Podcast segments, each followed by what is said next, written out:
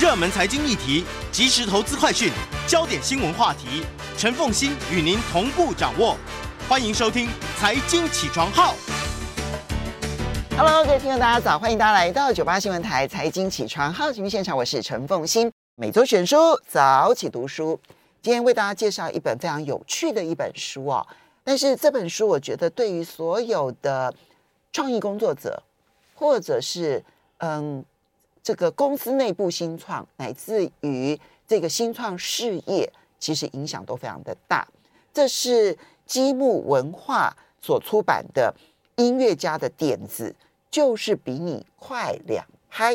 我们今天特别邀请的呢是 Vista 写作陪伴计划的主理人郑维权 Vista，也非常欢迎 YouTube 的朋友们一起来收看直播。呃，我们先用一句话来介绍这本书。好，今天很开心可以跟大家来聊聊这本书啊。你喜欢这本书？我非常喜欢。但是 一开始，老实说，其实我是有一点抗拒的，因为我觉得我不是音乐的背景啊，所以来读这样的书好像有点吃力。我想这可能也是很多读者的对他的第一印象。但是这本书其实谈的，我们可以先撇开音音乐不谈，其他谈的就是创作的历程。对对对对对对。所以这个喜欢创作的人都应该看看，或者有兴趣想要学习创作的朋友都应该来看看这本书。嗯。我觉得创作其实商业创新也是一种创作，没错。各个行业里头其实都有创新，呃，所带来的创作，它非常重要的一件事情。所以为什么说这本书很重要？因为各个行业，如果你还希望在，我很喜欢他书里头有一句话哈，他书里头讲说说音乐家的思维啊，他的精神在今天这一个秩序瓦解又无从预测的乱世当中。特别重要，但是要怎么去挑选两位既可以谈创新、商业创新思维，然后又可以谈音乐，而且是现代流行音乐的作者？这两位作者是谁？好，呃，这两位作者非常有意思啊、哦。这两位作者，一位是叫帕诺斯，另外一位叫麦克。那这两位作者哈，他有一些这个相似的地方。第一个，他们都是学者，他们都是老师；第二个，他们也都创业过。嗯、然后呢，同同时，他们对音乐又有热爱。而且他们都有都从事过音乐这个行业，对，所以说他们有相似的背景。那当他们当他们碰撞在一起聊的时候，他们就激发这样的点子。嗯，那过往他们觉得说，哇，现在很多人在教创业，很多很多单位在提倡创业。但是大家讲都是左脑的思维啊，比较没有右脑的思维，所以他们期望说可以来聊聊商业跟音乐的碰撞，可以激荡出什么样的火花。而且因为像比如说像帕诺斯他自己是在美国的伯克利大学音乐音乐学院，他担任音乐创新副教授、副校长、副校长哈。然后呢，这个麦克呢，他是全球非常知名的一家设计公司 IDEO 这家公司的这个主任、设计主任跟合伙人啊。所以他们本来就对音乐熟悉，又对于设计创新又熟悉，然后又跟很多的商业创新人士有接触，所以这本书你知道能够出现，我觉得是一连串的奇迹发生才能够出现。的确啊，因为这本书蛮有意思的，但是乍看之下会觉得有点生硬。特别是如果你不是音乐背景的人，或者不不熟悉欧美乐坛的发展的朋友，可能会觉得哇，这本书哇好复杂哦，或者是那个案例我们都不熟悉。对，因为那些音乐我们不熟悉。不过它有一个好处，就是它后面都有列音乐音乐清单。对，我觉得它有提供一系列的，它在每一章后面有歌单啊。我觉得有兴趣的读者朋友，你可以去按照这个歌单找把曲目找出来听听看，我觉得蛮有意思的。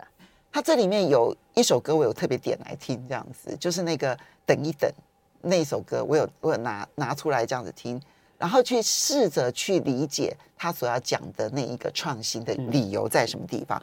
好，我们现在一般人哦很难把音乐跟创新思维啊被画在等号，而且觉得音乐人其实就是天马行空。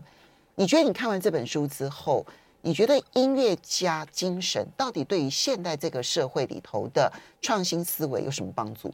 好，刚刚我们讲到这个哈左脑跟右脑嘛，我们一般的这个创业家或一般的这个啊商业世界，我们比较习惯左脑的思维，但是这个音乐家创作人哈很习惯是右脑的思维。那以往我们觉得音乐跟商业哈是有点格格不入，因为音乐人嘛天马行空、桀骜不驯，商业人比较有逻辑思维，会谈论商业模式。好，这两者之间会有什么样的这个部分？但是其实这本书的两位作者经过大量的访谈，就告诉我们，其实啊这个成功的音乐人往往他都是创业家。那有。趣的是，这个成功的商业领袖哈，他可能也是艺术家呀。嗯，所以这两者之间哈，它不是互斥的，它应该是有机会相融的。嗯，所以呢，嗯，我们今天在谈创业也好，谈创新啊，谈创意，嗯，我们不只是可以去从商业的逻辑的角度来看，我们也可以从比较创作的部分来谈。嗯，尤其现在是进入所谓的创作者时代。嗯，内容创作，内容依旧为王嘛。嗯、那么内容创作的部分，我们怎么样去思考，让它在商业的世界开花结果？嗯，而且他因为两位都是教授，所以呢，他们很有系统的去把音乐家精神拆分成为九大类精神哈。那嗯，这九种思维能力包括了聆听、实验、合作、试录哈，就做 demo 带哈，然后制作。连接，然后 remix 重混，重混然后还有感受以及重塑啊，这九种能力，那我们当然没办法九种能力通通都介绍。你你有没有印象特别深刻的能力？先来跟大家分享。你觉得其实这些光是学会这些能力，对于我们学会创新思维帮助都非常大。好，这本书很有意思啊、哦，各位，如果你先看一下刚刚提到的九大能力，其实它就是它这个书的九个章节的目录哈、哦。那各位，如果说你即便你对音乐创作不熟悉啊、哦，你光看这个目录的编排，你就可以发现说，这其实是一个音乐创作的历程。哎，对，啊，那我们从这个创作历程中，我们就可以去学习说，哦，原来音乐创作是这么一回事。因为不见得我们每个人，我们可能每个人都会听音乐，都喜欢音乐，但是我们不见得每个人都有创作的机会。嗯、但是我们从这个书的章节哈、哦，你就可以知道说，原来一个创作的历程是这样子。然后他跟他、嗯、可以去想想看，跟你的在职场上的发展有什么不一样？嗯，那比方说像一开始他谈到这个聆听哈。我觉得我觉得很重要，嗯，因为我们现在是处在一个资讯爆炸的年代，其实我们不缺资讯，嗯，啊，但是我们可能有时候缺的是我们能不能静下心来啊，慢下脚步来，好好去倾听对方想要传达的声音，嗯，啊，那举个例子，比方书上有提到啊，之前这个美国有一个新世纪唱片的的创办人，他叫艾尔文，嗯，那他在两千年那个时代啊，他就发现哇，这个线上音乐崛起。以前是唱片的时代嘛，嗯、那线上音乐串流，那这是那甚至还有免费啊，甚至是违法的音乐，他就发现哇，这个大势一来后是无法逆转的哦。在当时啊，我们现在回想一下，在两千年的时候，绝大多数的唱片公司当时采取的都是防御作战哈，就是呢，对于这个网络上面，然后就是呃盗版呐、他们就开始提告啊，然后去抓这些网络上面的串流音乐啦，然后去打著作权的官司啦。可是他完全没有办法阻挡趋势，也没办法在趋势当中找到属于新的音乐生存的模式。可是这个艾尔文他就开始去思考，这个科技已经冲撞了这个市场之后。我要怎么去找到我的机会？没错，所以他就发现这个大势是不可去违违逆的哈。那么，与其你在想想到加密的技术啊，或者去控告，其实那个大无济于事。所以后来他就转念了，他就想说，那有没有其他的商机？后来就让他想到这个，他去做了一个耳机的生意。可是这个耳机也很有趣，因为其实耳机也不是什么新的发明，早就有耳机哈。可是他去想传统耳机的这个发明，它的构造想的都是用工程啊，用结构的概念，用距离的概念去想。然后他就觉得说，既然音乐人哦，是不是可以从艺人的角度去思考，艺人他们在创作啊，他们在分享的时候，他们重视的体验是什么？嗯，所以后来他就跟一个 Dr. D 哈合作哈，他们去思考从音乐人的角度去设计这个耳机。那这个品牌就是后面后来很有名的叫 Beats。对，如果有玩音乐的人就会知道，或者是说哈，年轻人很多人都听过这个品牌，因为周杰伦也戴这个耳机。对，没错，而且这个耳机后来被苹果收购了嘛。嗯，对。对我，我觉得那个他在讲这一段故事的时候，让我印象很深刻的是，他提到说，因为原本啊，他们合作的这个耳机品牌，其实也是生产高端耳机的，就是要把那个真的非常真实的声音传递出去。可是他们参照的音乐是古典音乐，呃，可是对于流行音乐当中呢，他所希望达到的那一些震撼效果，它是传递不出来的。嗯，所以他。那个传递出来的声音出现了空白，光是这个空白被他听见了之后，他就创造了一个，其实，在二十一世纪来讲，其实非常红的一项产品。因为后来美国 NBA 的这个球员，每一个人都戴那个耳机。对后来我看到有一段期间，你看到的年轻人，他们都戴这个耳机，耶。很酷。对，因为他一开始他也邀请那个 LeBron 来来戴嘛，然后就蔚为风潮，然后大家就觉得哇，这个是一个很有趣的一个现象啊，然后开始去思考这个耳机到底有什么特别的地方。嗯、所以他提到的这个、啊、音乐的体验，我觉得这个传突破我们传统对于说声音的极致啊的感受是不太一样的。我们稍微休息一下，所以聆听。聆听不只是要听环境的声音，也要听自己的声音。我们稍微休息一下，马上回来节目现场。欢迎大家回到九八新闻台财经起床号节目现场，我是陈凤欣。在我们现场的是 Vista 写作陪伴计划主理人郑维郑伟权 Vista 哈。那么今天每周选书早起读书为大家介绍的是积木文化出版社所出版的《音乐家的点子就是比你快两拍》，来谈。在这个混乱而秩序拆解的时代，如何能够拥有创新思维，把最顶尖的音乐人他们的创作思维拆解成为九种能力，其实也就是九种历程之后，我们多多少少可以增加很多创新思维当中应该要具备的，嗯，心态调整。我觉得还不见得要到能力，但是至少心态调整了。比如说像刚刚提到的第一个能力，聆听。聆听，他的聆听是特别强调说，你要去听这个市场当中的空白，就是这个市场当中还没被满足的那个点啊。你也要聆听自己的直觉，因为你的直觉是促成你能够听得到那个空白的重要原因。所以音乐家固然具有聆听的能力，那我们至少要有聆听市场环境的能力啊，这是第一个能力。接下来你要跟大家分享的能力是啊，接下来谈一谈的是合作哈。嗯，那说到合作，好像大家都觉得习以为常嘛。现在好像大大家喜欢打群架嘛哦。那不过音乐家哈怎么合作呢啊？那这个其实很有趣啊。那呃，以往我们可能听过很多的什么合集呀，或者是一些大合唱啊等等，那那个是合作吗？但是书上提到就是说，其实现在很多音乐人他们开始尝尝试。更大规模、更深度的合作，比方书上提到那个碧昂斯的的案例啊、哦，嗯，他提到说这个碧昂斯他在二零零三年脱脱离这个天命真女之后单飞哈、哦，变成是一个非常成功的艺人。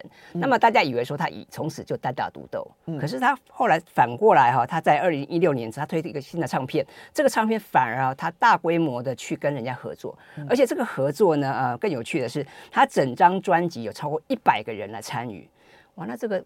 很难想象哦，因为你想，光是一百个人，光是你沟通协调啊，然后光光是每个人要参与的这个啊规模跟他的这个露出的这个部分，你就光就要煞费苦心了。而且他们是真实的合作，而不是只是沾点酱油而已。对对，因为我们看到很多那种大合唱啊，或者那种合合合合唱，你可能他只是一个人唱两句而已嘛。但是呢，这个碧昂斯他会不断的去问大家说，哎，那你觉得有有什么点子更棒？哦，有你觉得怎么样做可以让这个这个专辑更好？那我觉得这个呃也让这张专辑它的曲风哈非常的广，它从像摇滚啊、乡村啊、雷鬼啊，就是各式各样都有，所以它其实也是这种跨领域的合作，它就可以突破。对。因为他把一个音音乐可能先有一个点子，他先交给了一个他喜欢的音乐家，然后请他为这个点子写可能第一段音乐，或者是写出一个呃这个这个标题，然后接着呢，他可能他只要完成一部分之后，他会把这个部分再交给第二个音乐家。他说：“你希望为他加添什么？你听到什么感受？你希望为他加添什么？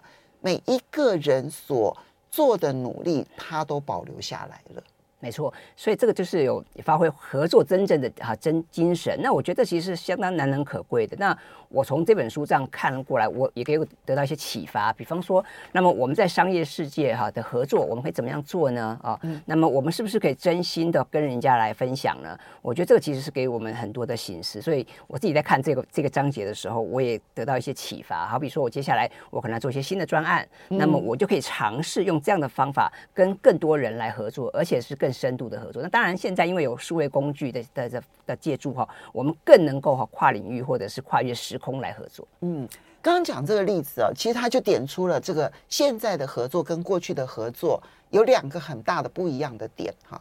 第一个，他里面举了一个讲了一句话，我觉得他很画龙点睛的点出现在的合作跟过去合作不同。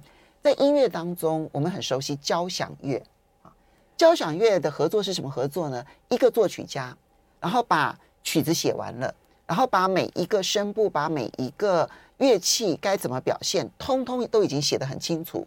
那指挥最好的指挥就是要完整的传达作曲家的意念啊，所以每一个人就是要完成这一个作曲家所表达的音乐理理念啊。但是现在的合作，它比较像是流行的乐团。我不知道大家有没有玩 band，嗯，我以前有玩过 band 啊，以前小一经验不多啦。我我是没有玩过 band，嗯嗯，但是我知道就是他们喜欢丢来丢去，对，啊，就今天我创造了一个什么东西，然后接着，哎，我们可能有一个基调，然后接着我就玩一段音乐，然后我再丢给你小号，然后小号怎么玩完了之后，接着丢给 bass，然后再再玩一玩之后，可能再丢给主唱，然后再丢给可能是萨克斯风哈，他用。这样子的方式，可每一个人都有贡献，都有优化成果的贡献。嗯，所以刚刚 Beyonce 的这一个专辑里头，其实 Beyonce 他就有这样子的一个过程，每一个人都把一个想法给优化，所以这是一个合作的一个地方。第二个，他说这个合作的目的不是像打篮球，为了要去合作之后赢得胜利，不是，就是把一个想法想法。逐渐累加，然后扩大发想。我我觉得这个对于很多的合作应该都有启发耶。没错，他因为书上提到说哈，其实做音乐哈，看起来好像是一个很专业的东西，其实它跟各行各业都很像哈。所以这个像。书上引用那个飞董他的话，他说：“你其实做音乐啊，跟你在做家具啊，在做很多设计是一样的哦。你一样是用这样的逻辑哦。那其实你你把东西盖起来，你先弄出一个蓝图哦，你动手做一做，让盖一盖哈，你再把它放出去，让世界来看见它。那也许大家可以看到不同的风貌。所以我觉得这其实是蛮有意思的多部分。那尤其是我们现在这个所谓后疫情时代哦，可能我们现在又面临更多的冲击跟变化。那我们更应该用这种合作的方式啊，来来这个让让我们的事业有更新的突破。”而这个合作目标就是要优化想法，那要优化想法，当然要必须要先把想法能够让别人知道是什么。所以，呃，我觉得你接下来要特别谈的历程能力是是好。接下来要谈的就是这个啊，你说要试路嘛，哈，就是那就是要先求有再求好。那因为这个书上的这个嗯作者有来自 IDEO 的这个呃主任嘛，哈，他就提到说，IDEO 这个是一个全球知名的设计的创新公司，他们的哲学就是。要先动手做。嗯，那我想很多人哈或多或少都会有这种完美主义，都会觉得说我要准备好才出手，或者是我要至少要九十分我才出手。可是现在这个时代瞬息万变哈，那么呃你很难说真的完全准备好，特别像这个像疫情啊，没有人知道这三年前突然来一个疫情，对啊，所以说嗯还是要先动手做。那像像音乐也是一样啊，那其实音乐跟这个商业界很像嘛，像我们在商业界我们在做创业，我们会做 prototype 哈，就原型嘛，对。那么如果在这个乐坛哈，就是这个啊。试听带 demo，我们会去先做 demo 带哦。嗯、那么呃，很多音乐人他就他就喜欢哼哼唱唱，或是他随意的弹奏，他就做这个 demo 带。那么哪怕不完整，但是呢，他都能够从这中间去抓到一些灵感哈。嗯。那么呃，所以很多这个嗯音乐人他们是不断在录音呐哈。所以像书上就有提到这个很有名的这个嗯音乐人叫王子嘛哈。他说他一辈子他留下了非常多的这个试听带的资产哦。那他可有几千首哈。这个试听带，那这几千首试听带其实都是非常棒的数位资产，可以从里面得到很多的灵感、很多的创意。那这个当然不只是对他来讲有别具意义，对于他的粉丝、对于这个乐迷来讲，也都是有很大的帮助。而且这个是一个很大的资料库嘛，以后都可以从里面去做一些混搭应用。嗯，我我认识一位这一个嗯台湾非常知名的一位既写曲然后也写词的一位嗯这个他他自己也唱，然后非常。也是偶像歌手啦，好，但但是早期的这样子啊，我认识他。那他呢，其实就是床头啦、身边啦，他是随时有一个录音机的。然后呢，他只要一想到一个什么旋律，或者想到一个什么 idea，他就会立刻录起来啊。然后他只要把一首曲子做完了之后，他前一阵子帮我一位过世的朋友写了写了一首歌啊，他就是。想到了这个旋律之后呢，他立刻哼完了之后，然后就立刻想到了这个词曲啊，词他也就写好了。写完了之后，可是他还是拖了一个礼拜才把它完成它，因为他就要一直修饰它，一直修饰它，一直修饰它。所以这就试录带很重要，demo 带很重要。对，因为优化跟迭代的过程哈，其实是非常重要。所以以如果以写作来讲，这个改写很重要。那么以音乐来讲，你就是你要先有一个雏形，然后呢不断的去迭代它。嗯，不过他这里面其中有提到一个概念啊，因为这两位作者都当过流行音乐的制作人。他说制作人会听到很多很多的试录带啊，那制作人在听到试录带的时候呢，他就必须要拆解元素，就把它拆解成为旋律啦。歌词啦、节奏啦、和弦啦，也许还包括了和声，他必须把它拆解完了之后呢，他要知道那个迭代的优化的内容会是什么。所以试录或者是有一个这个这个最原始的一个这个试版，后面的迭代其实跟拆解的能力也很重要。没错，书上有一个很有趣的比喻啊，他说这个制作人啊，就好像是要第一个帮这个粉丝专业按赞的人啊，所以无论你喜欢他或者你讨厌他，你都要如实的哈去分享你的想法，这样子我们才能够去思考怎么样做出一首能够最能够打动听众的音乐。嗯，好，那我们刚刚讲到了这三种能力，你有没有发现说，其实对于我们在处理很多事情的时候，有聆听的能力，有优化合作的能力，然后有先求有再求好。的动手做的能力是多么的重要。好，不过接着我们就要来讲，当然音乐一定要制作出来，可是它的制作在这个时代的音乐制作似乎跟上一个时代也不一样。我相信也跟我们现在每一个人要拥有的能力都不一样。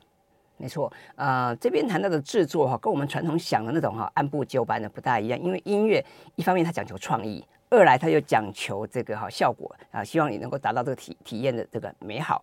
所以呢，在这边书上就提到说啊，好，他说呃，好比说这个之前呃，贾博士啊，苹果公司的老板贾博士，他会把对的人拉到身边哈。那他不但要知道这个人他知人善任，不但知道这个人厉害在哪里，他哪里不在行，他也要很清楚知道。所以他能够很清楚的知道每一个人哈的特性，然后让他们激发出最好的表现。所以这里所讲的制作，与其讲说是因为我们前面讲试录已经开始动手做了，那这个最后的整合的那个制作呢，其实与其讲是动手的过程，倒不如说是管理团队的能力。所以这个管理团队的能力在里面其实有非常多的分享。我们要稍微休息一下，等一下回来呢，请 Visa 郑伟权呢来跟大家好好分享音乐家的点子，就是比你快两拍，要怎么样子去管理对的人。而把对的人发挥最大的能力。马上回来节目现场，欢迎大家回到九八新闻台财经起床号节目现场，我是陈凤欣。音乐家的思维如何帮助我们在这一个混乱的时代拥有真正的创新思维？让他在新创事业啦，或者公司里头的创新管理啦，来自于我们每一个人把我们自己的职场的能力做一个创新升级，其实帮助都非常的大。今天为大家介绍的是积木文化所出版的。音乐家的点子就是比你快两拍。好，刚刚讲到制作，其实它更是一个管理能力。这个管理能力要重点是什么？嗯，因为音乐哈，其实它是一个多元的产物哈，所以当然它需要的人才哈，它不只是说在这个懂音乐、懂乐理而已，它必须要对很多事情它有很好的觉知，它必须要有很好的管控。所以像刚刚我们提到那个开发明那个 Beats 耳机的两那两位啊，艾尔文跟那个德瑞啊，他们后来啊，这就在南加大办了一个学校，嗯，啊，那很有趣，因为这两位他都以前都没念过大学。嗯，好，那他们为什么想办一个大学呢？哈，他们就希望说，可不可以培育一些新的人才，而且呢，啊，去把它培养成是就是，哎，有很好的工程师，有很好的音乐家，然后他们可以互相做一些合作，而且他们是要合作专案哦。对，在学校里头就合作专案哦，在学校就学会跨领域合作的方式。没错，所以他们这些学生呢，就非常受到业界的欢迎，很多音乐家呀、很多企业公司都想要抢先跟他们预约这些学生。嗯嗯，所以不是只是。跨领域的整合而已。跨领域整合完了之后，你要真的能够让他们具有真正合作的能力。所以我觉得，比如说像阳明大学跟交通大学合作是一件好事，但是它是不是只是你的科系哦，你的你的系所增加了不同的领域而已，还是你真的有合作专案让他们合作？我觉得这是考考验阳明交大。的确哈，因为现在我们想说，现在是一个跨领域的部分。那我们一方面我们要有这个理工的思维，但另一方面也要有人文的涵养。那你怎么样去碰撞？怎么样去设计？那书上就有提到啊，他说，其实你不见得一定要是工程师。但是你要听得懂工程师的语言，你要能够跟跟设计师沟通，啊，这非常重要。好，那所以它里面有一句话我很喜欢，他说：“我们只要先找到对的人之后，我们的重点就要是管理他的环境，而不是管理他的人。”这句话应该是最把管理哲学给艺术化的一句话了吧？怎么去管理环境，而不是管理人？对，那这本书很有意思的地方，是因为它大量访谈了很多哈乐坛的人士，所以呢，其实这里面有很多精彩的这个故事，还有值得我们去醒思的一些话语。所以我也觉得说，大大家看这本书的时候啊，即使你不是那么熟悉音乐啊，没有什么乐理的背景，也不影响看这本书的乐趣。嗯，没错，所谓的管理，就所谓的制作，就是帮别人发挥最好的潜能。这个希望每一位的管理者都能够接受得了哈。好，那接下来还有什么样的能力对你来讲是重要的？好，最后一个能力哈，我们来分享是连接啊。那我们讲说人际的连接很重要嘛。我们讲说我们现在人不能离群所居嘛哈。我们现在在社群媒体上，我们每个人都是一个节点，对不对？那书上也提到说，可不可以把你的想象传出去哈？所以这个连接就非常重要。那书上提了几个案例啊，比方有一个案例是这个二零零七年贾博士在第一代 iPhone 的发表会，那我不知道我们的听众朋友有没有看过这个影片？哎，大家可以回去搜寻一下那个影片，到现在还在。我我非常推荐啊，因为像我以往我在外面授课啊，在教行销或写作的课程，我都非常推荐我的同学们去看这段影片，在 YouTube 上就找得到。那么它的全长是一个多小时，那么如果各位你比较忙碌的话，我建议至少把开头的二十分钟看完啊，前面二十分钟就已经。那么我们就会看看，哎，贾博士哈、哦，他怎么样去讲他 iPhone 的理念，这非常有趣。他怎么样去跟听众去做一个连接啊？那书上有提到嘛？因为其实我们都知道，苹果公司并不是全世界第一个发明行动电话的公司，就是啊，在前面有 Nokia、摩托罗拉等等公司哈、啊，我们都知道。那甚至那时候那个微软的总裁那个包默还笑他说：“你你怎么可能会发明一个厉害的手机呢？”啊，可结果这个贾博士在这个 Macworld 发表会上面，他就说啊。我们苹果要 reinvent the phone，重新发明手机。他说我们要有三个改变。嗯。啊，第一个我说要有电话，第二个我希望这个电话还能够听音乐，嗯，还能够上网，嗯。啊，所以呢，当初啊，他在这个影片有一个画面非常有趣，他在他的投影片上面，他合成了一个啊，他把一个手机上面有拨盘，然后有音乐的播放键，嗯、然后呢，这个大大家就哄堂大笑，因为大家觉得他太不可思议了，对啊，长得像四不像一样。对，结果呢，当大家还在哄堂大笑的时候，他往上一按下一键，哎，马上就出现那个触控的萤幕。就是那一个流行，那个整个造型非常简洁的第一代的 iPhone。对，那以我们现在的角度来看，当然我们觉得触控是很啊理所当然的事情。可是各位回想一下，十五年前，二零零七年，那时候还没有这个东西，那时候还是按键式的嘛。嗯。所以全部的都是这个触控荧幕，你就觉得哇，这个太棒了哈。嗯。那这个东西你怎么样去跟大家做连接呢？这个也是非常有意思，因为以往讲到电话嘛，我们想到这是打电话，但是你平常电话居然也可以听音乐。居然也可以上网，而且它的这个体验是这么的好，嗯、哦，那么所以书上就提到说啊，那么呃一个好的创作者他是怎么样可以从这个观众、从受众中间去找到灵感哈、哦，然后他在乎的并不只是那个作品而已，嗯、哦，而是他跟这个人的连接。那我想 iPhone 也是一样的道理，嗯，所以这里的连接，它其实可以你转换成为商业术语的话，它其实就是一种行销，对不对？其实就是告诉大家怎么行销。可是，当他要用“连结”这两个字来形容行销的能力的时候，他就是要找到行销的人以及被行销的人当中中间的关键连接在什么地方，而你如何用很戏剧化，他其实喜欢的是戏剧化的一种表现方式，因为他说所有的音乐经纪人都知道说，你要怎么样子让你的这个歌星、你的歌手被接受，你必须要给他一个戏剧化的一个出场。而贾伯斯就完全的复制了那一个巨星登场的模式。他先提出了一个很可笑的一个一个图像，然后接着告诉你说，有这么多能力结合出来的一个可笑的图像，我们把它简约成为我们的产品，就引起了轰动。对，所以书上有提特别提到，他说艺术创作哈，有时候没有这个正确或错误的分别啊。那每个想法哈，都可能让你找到感觉很对的东西。好，所以他他也提到说，如果你想要跟别人建立连接的话，那你要先对自己的东西有信心啊，你要觉得自己做出一个很棒、很对的东西。好，然后再去渲染，再去跟大家做沟通。所以我们想想贾博士的案例也是一样的道理。你看贾博士站在台上，好神情自若，对不对？然后他呢就能够很热情的去跟你分享啊，去推销。所以我很建议我们的听众朋友啊，都可以回过头去有空的时候去找找这段影片来看看。好，一方面我们看看这个贾博士的风采，二方面我们去看看他怎么样去推销做行销啊，我觉得这非常非常有意思。我跟你这样讲，我就会想到马斯克这样子。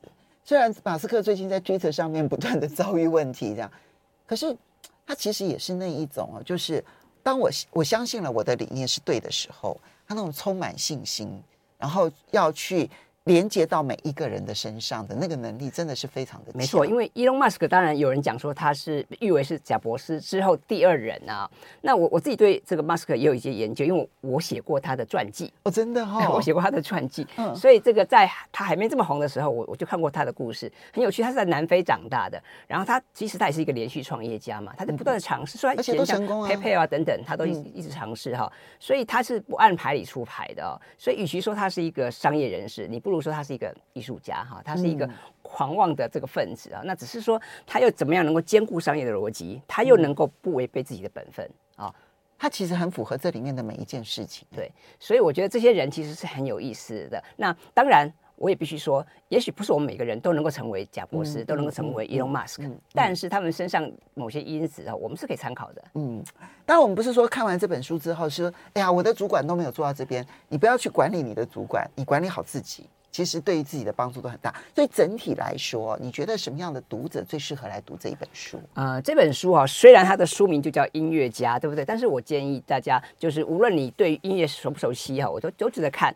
特别是我们职场的朋友，嗯啊，那么无论是商业人士也好，或者一般的上班族，你你对创作有兴趣，你对创意创新有兴趣，都值得来看一看这本书。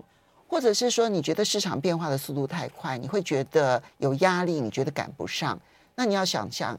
流行音乐那不是市场变化速度更快的一个市场，那这些顶尖的流行音乐家是如何掌握这个市场的变化的？如果他们做得到，也许我们从他们身上可以学得到一些我们不具备的能力，而他们教我们的能力，学习新的创新思维。非常谢谢郑伟权 Vista，谢谢，也非常谢谢大家喽。